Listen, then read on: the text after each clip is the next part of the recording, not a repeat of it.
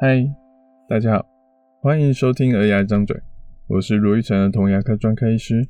这里是一个分享有关小孩看牙一切事情的地方，尤其是爸爸妈妈最常问的问题，或是我最常提醒爸爸妈妈的话，也可能是一些小病人跟我们互动的故事。如果你还想了解更多，请直接 Google 卢玉成，你会找到更多我写的故事与内容。这个礼拜，呃，我看到了一个朋友发文说，他要求他家的小孩先写完功课才能玩游戏。小孩反过来跟他说：“为什么我要先写功课？我只要能在时间内完成作业，为什么我不能选择先玩一下游戏？”其实，不管是大人或是小孩，人生追求的目标之一就是自主选择的自由。我们赚那么多的钱，就是希望我们买东西的时候可以不用看价格，吃餐厅的时候可以不用计较价格。小孩说想上什么才艺课，想念什么学校，都可以不用烦恼说啊，这个太贵了，你不能去哦。哦，有没有自己选择的能力，会影响到我们的快乐许多。所以我看完牙的时候，给小病人选择贴纸来当做奖品的时候，我至少都会选择个两张以上，让他们自己选要哪一张。一个小孩从汪汪队贴纸跟波丽贴纸里面，他选了汪汪队的贴纸的这种感觉，跟你直接拿了一张汪汪队的贴纸送给他的开心感是不同的。虽然最后同样都是拿到一样的汪汪队贴纸，但能自己选择的话，可以更开心。我们在儿牙一张嘴第八集的时候，我们就说过魔术师的选择这个手法，让小孩跟我们都可以开开心心的一起去完成一件事情。可是事情不是永远都顺利的，小孩也不会是永远都是配合的。有时候用得不当，好奖励反而变成是在鼓励小孩捣乱，那就不好。譬如说，当你在家上班，在开视讯会议的时候。小孩在旁边吵你说：“啊，要跟他玩，要要念故事书给他。”你为了赶快打发他，跟他说：“哎，这包巧克力给你吃，好，先不要过来吵我。”这样子看起来好像是，哎，你只是在叫他不要来找你。可是这样子之后会发生什么事呢？以后小孩就会紧紧盯着你什么时候在开会。只要他看到你在用电脑，在戴着。耳机在很严肃的说话的时候，最好他还会再等你讲了大概五分钟、十分钟之后，然后他就会拼命的冲过来，拼命的朝你、卢你、烦你，直到你再次给他巧克力为止。当我们把奖励的行为跟我们不喜欢的负面行为绑在一起的时候，我们以为在鼓励小朋友变安静，可是小朋友接收到的讯息是，我们要先吵。然后再变乖，这样子才会有糖吃。就像哆啦 A 梦里面的胖虎一样，平时欺负大雄欺负的很开心，可是只要他在剧场版或是电影版的时候做了一两次英勇的行为，大家就会觉得说，诶，好像胖虎也没有那么可恶嘛。反而一些从头到尾都很乖的小朋友，他没有这种先变坏再变好，然后得到奖品的机会，他可能会觉得不公平，为什么？我考一百分没有什么奖励，为什么隔壁的哎胖虎他考个八十分，大家就觉得他很厉害了？他可能会想说，是不是我也应该要来调皮捣蛋一下会比较好？所以跟大家提醒的一件事情是，当浪子回头的故事当然值得我们大书特书，可是平时如果小朋友也表现得很好，记得也要多鼓励一下。我们追求的快乐目标，除了自主的选择权之外，认同感也是一个很重要的指标哦。一个简单的鼓励，小朋友就知道他的努力有人看得见，可能就能继续维持下去了。而前几天小孩发生了一件事情，很适合拿来今天做分享。平时晚餐的时候，诶，洗完澡我们都会还会有一些自自主的时间，让小爱可以自己选择他想要做什么。他平时很喜欢看书。所以先是看了一两本书之后，哦，有点开心。然后他又说：“诶，现在我要开始画水彩喽。”可是因为他已经看了一两本书了，时间有点晚了，准备要睡觉了。我就跟他说：“小爱，现在有点晚喽，哦，画水彩会花一点时间。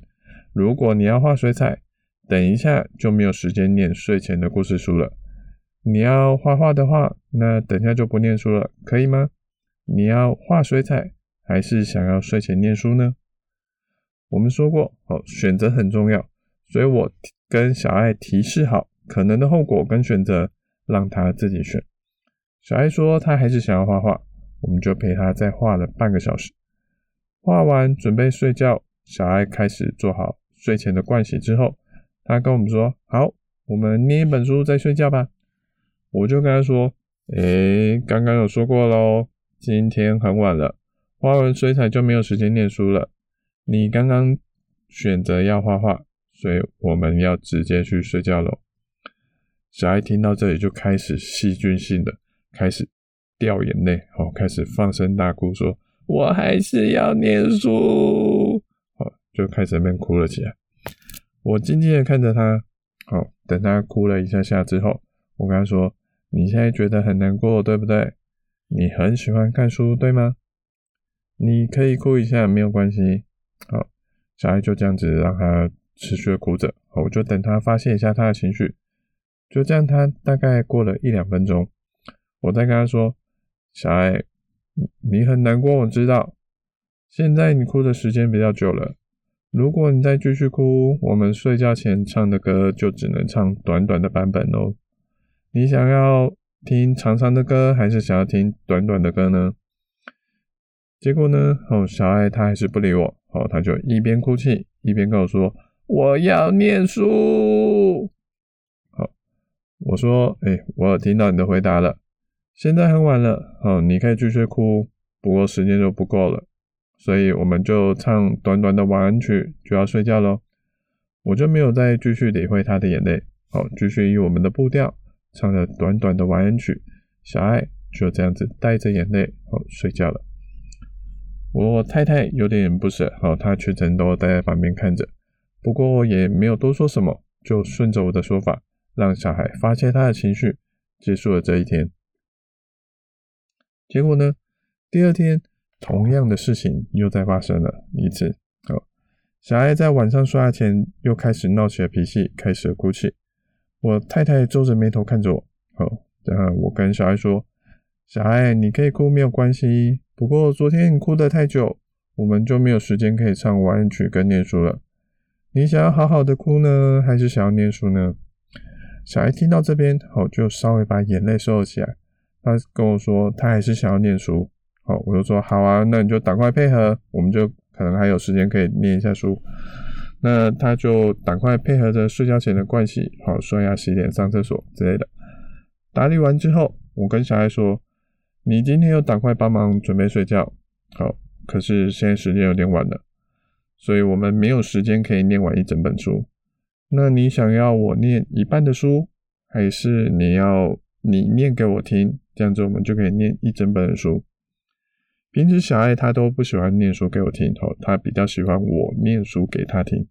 可是这一次，哦，他竟然乖乖的选择念书给我听的这个选项。然后今天晚上我们就念完了一整本书，他在心满意足的去睡觉。其实这整件事情哦，我就是把握着几个原则。哦，第一个就是说到要做到。平时看牙时，哦，很多家长都会在旁边说：“你乖一点，不然我要生气哦。”好，结果诶，从头到尾都没有生气，就是一直在不停的说：“我要生气哦。”好，所以小孩子他也连带着不相信。爸爸妈妈真的会对他怎么样？反而继续哭闹。那一开始我跟小孩说，他没有一起帮忙，那就真的没有睡前故事。有事前的告知，也要实际的做到，小孩才会知道游戏规则，也才会把你说的话当一回事。在第一天的建立起我们的诚信之后，第二天我想处理的是第二个原则，哦，就是给予挽回的机会。小孩做做的不好是很正常的，让他有机会可以挽回。好，前面闹脾气没有关系，可是情绪发泄之后，让他有机会可以扭转局势，而不是说，哎，跌倒一次，注定就只能一直落后下去，无法改变。所以当小爱有去配合有序帮忙快速的盥洗之后，我给了他一个能重新念书的机会，让他知道说，哎、其实事情都还是有转机的，哦，不会说，哎、既然我都我都这样子不行了，我就开始摆烂，哦，这其实也是我们不希望他遇到的一个行为。那接下来的第三个原则是，他当他表现不佳后，得到的选择要比一开始乖乖配合的时候能得到选择要来得再更差一点点。什么意思呢？哦，就是小爱如果他都有乖乖帮忙，那他可以得到我完整念完一本书给他听的机会，这是他比较喜欢的状况。可是小爱闹别扭之后才帮忙，那他剩下的选择就只有我念一半的书，或是他要念给我听的这两个选择，这是他比较不喜欢的选项。这这的用意是说，让他珍惜，让他思考说。如果我一开始就表现的比较好，是不是能有更好的选择？他会比较珍惜，比较愿意去帮忙配合大人，而不是前面我们提到的小孩先故意的耍坏，先故意调皮捣蛋，先故意吵你开会，再改过向上，反而可以多到更好的一个奖赏。就有点像是说，为了得到减肥比赛第一名，我先故意吃的超胖，先胖十公斤。然后再一路把它减回来，减个十二公斤，听起来好像很多哦，可是其实，诶，它改变是并不多的。那不是我们希望他鼓励的目标行为。所以，当我们有了诚信之后，要让他有第二的机会。可是第二次机会后得到的选择是比较差一点点的选择。我们鼓励他去尝试，我们也鼓励他去表现得更好。而不是说先考个零分，再考高分来换得最佳进步奖。每个人在乎的点不同，可能会有人不认同我这样的做法。不过重要的是，我们的所作所为到底会鼓励到小朋友什么样的行为呢？注意不要落入胖虎奖励陷阱之中喽。最后，我太太看到小爱念书给我听的样子，在小爱睡着之后，跟我说了一声谢谢。谢谢，我有给小爱一点弹性。谢谢，我补足了小爱昨天的失望。我也跟他说，谢谢你有放手让我去跟小爱沟通，记得表达对彼此的感谢。好，这就是我们的选择喽。我是卢玉成的童牙科医师。如果你喜欢我们这集的内容，欢迎分享，还给我们一点评论跟意见哦。我们下次见，拜拜。